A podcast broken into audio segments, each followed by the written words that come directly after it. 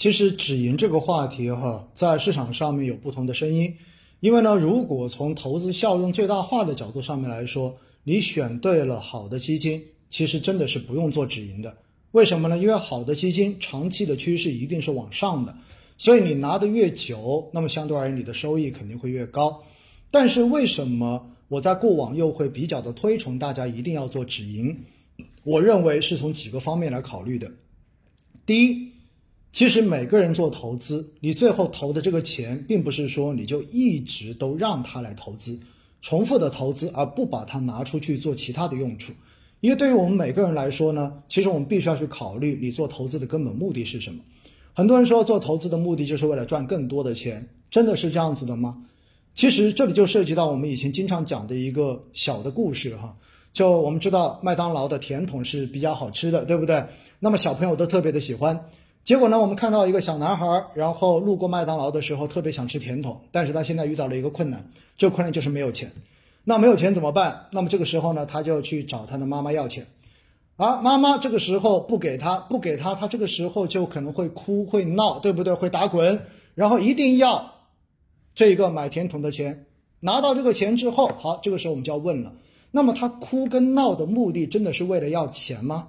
不是的，他哭跟闹的目的是为了把钱要到，然后最后用这个钱去买甜筒，最后的目的是要吃到这个甜筒。为什么要跟大家讲这样一个故事呢？因为很简单，我们做投资到最后其实是为了增加收入，来满足我们对于人生的某些愿望。所以我经常会跟很多人讲哈，我说其实理财的目的不是说赚的越多越好。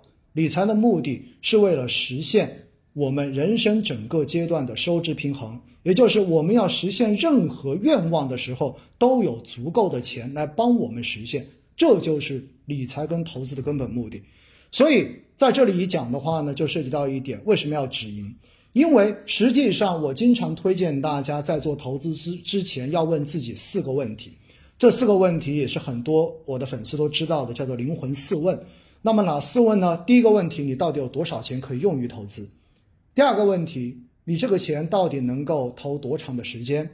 第三个问题，你能够承受的最大亏损是多少？而第四个问题，你打算赚多少钱就走？所以前面的三个问题，也许很多人经常会问，但是最后这个问题，你打算赚多少钱就走？这是我们每个人在投资之前真的要去问清楚自己的。如果你的答案是赚的越多越好，其实大概率到最后，你一定会因为你的贪欲而导致你最终的投资以失败而告终。因为当你赚了很多钱的时候，你总觉得应该还会有更多的钱可以让你赚，所以你总是保持抱着一种侥幸的心态，在等待着后续的持续上涨。而这个时候，往往这种调整跟下跌就不期而至。所以呢，我真的建议大家要去做止盈。止盈的意思就是你要给自己设定一个赚到一定程度就卖出就赎回的这样的一条线，这条线叫做止盈线。而止盈线的这个设定呢，我觉得见仁见智，因为一般来说哈，我们可以看到，其实在整个中国九八年新的公募基金出现之后，一直到二零一七年的年底，然后当时证监会有。在新闻发布会上面公布过一个数据，说中国的偏股型基金平均的年化收益就是几十年以来是百分之十六点五，那偏债型的基金的平均的年化收益是百分之七点二。所以，我们想想看看，整个市场上面有些基金涨得很好，其实如果能够有一个基金年化收益能长期保持在百分之二十以上，那么这样的基金经理在市场中间就已经是顶尖的基金经理了。所以。我一般建议大家，如果你是定投的主动管理型基金，也许按照年化百分之二十来做你的一个止盈线是比较合适的。但是呢，说到这个话题，很多人就会拿一九年跟二零年的这种基金的业绩来反驳我说：“你看，有很多的基金一年都已经翻倍了，如果按照百分之二十来赎回，那岂不是白忙活了，对不对？后面百分之八十你都赚不到。”但是呢，我想要提醒大家的就是，你有没有有没有发现？在之前，支付宝上面有一个投资者的数据统计，那就是优秀的基金在去年一年上涨了超过百分之一百二十，但是实际上真正投资这支这支基金的投资人赚钱的占比居然只有百分之二十，百分之八十的人都是亏钱的。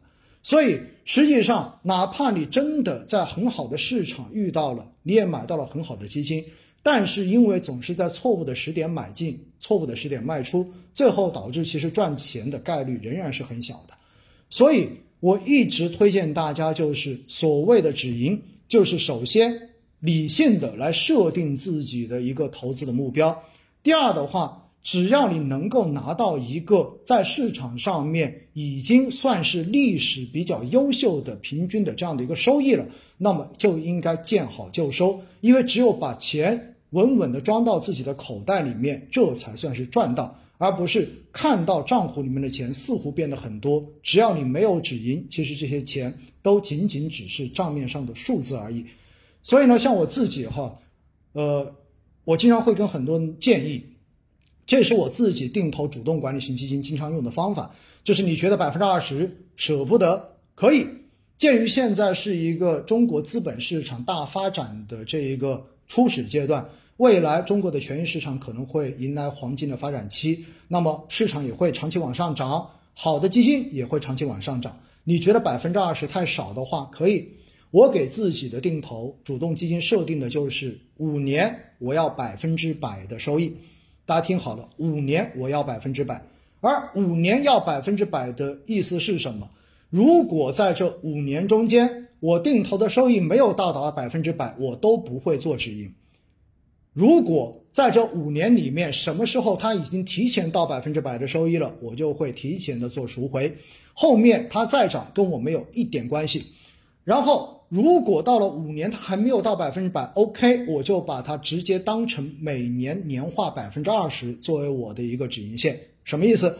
五年还没有满百分之百的话，OK，到了第六年满的时候，我就要百分之一百二十的收益，也就是往上再加百分之二十。到了第七年，我要百分之一百四十的收益，也就是过了五年之后，我就严格按照每年往上加百分之二十作为我主动管理型基金的一个止盈线。我想要告诉大家的就是。因为历史上面整个中国的公募基金市场年化收益能够维持在百分之二十以上的基金经理，其实总共算起来的话不超过三十人，所以能够有这样子短期，比如说一年你就达到了百分之百，相信我，这意味着什么？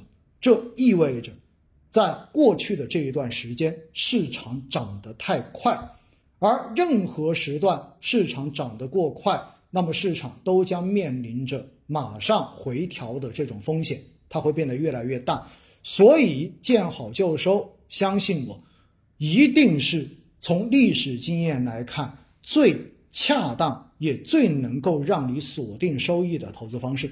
所以止盈，我真的推荐大家一定要去做。